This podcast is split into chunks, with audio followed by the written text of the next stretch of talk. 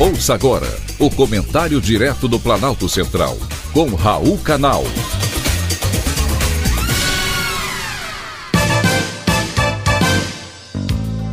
Queridos ouvintes e atentos escutantes, assunto de hoje: reforma administrativa.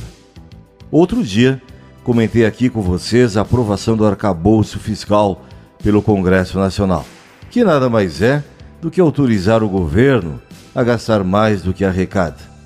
Para evitar o déficit público, o governo precisa ir atrás de dinheiro.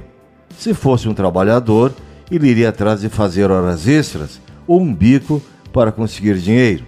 E para fechar as contas, ele iria com certeza também cortar algumas despesas.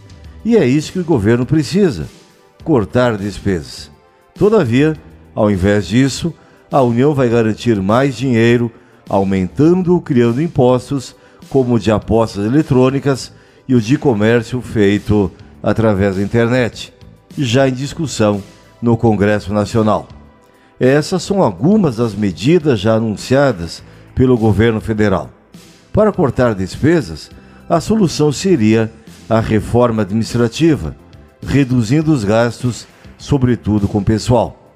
Todavia, o governo abriu uma série de concursos públicos e rejeitou a reforma administrativa que está no Congresso Nacional, sob o argumento de que ela destrói o funcionalismo público. Você que está me ouvindo, acorda às 5 horas da manhã e recebe três salários mínimos por mês, às vezes menos do que isso, deve estar se perguntando se está certo bancar um salário de 10 mil reais, que é a média do funcionalismo federal, que agora teve 9% de aumento. A reforma administrativa, que tramita na Câmara dos Deputados, enviada pelo governo anterior, foi duramente criticada pelo ministro Alexandre Padilha. Para ele, a reforma destrói o serviço público.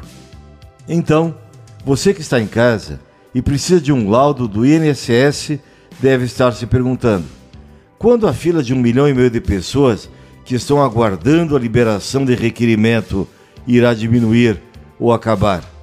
Com certeza, não faltam dinheiro nem pessoal.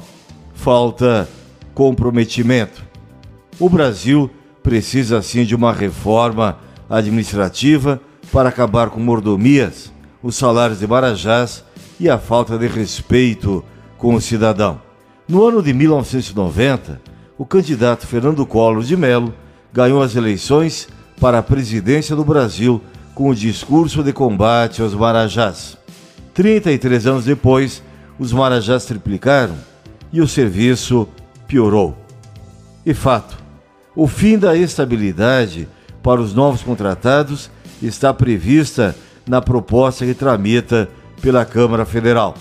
A medida pode ajudar os servidores a repensarem a maneira e a forma de trabalhar. É preciso discutir as despesas do governo com o pessoal. Elas chegam a 13,8% do produto interno bruto para um serviço de qualidade duvidosa e muitas vezes de insatisfação para o contribuinte barra consumidor. Foi um privilégio, mais uma vez, ter conversado com você.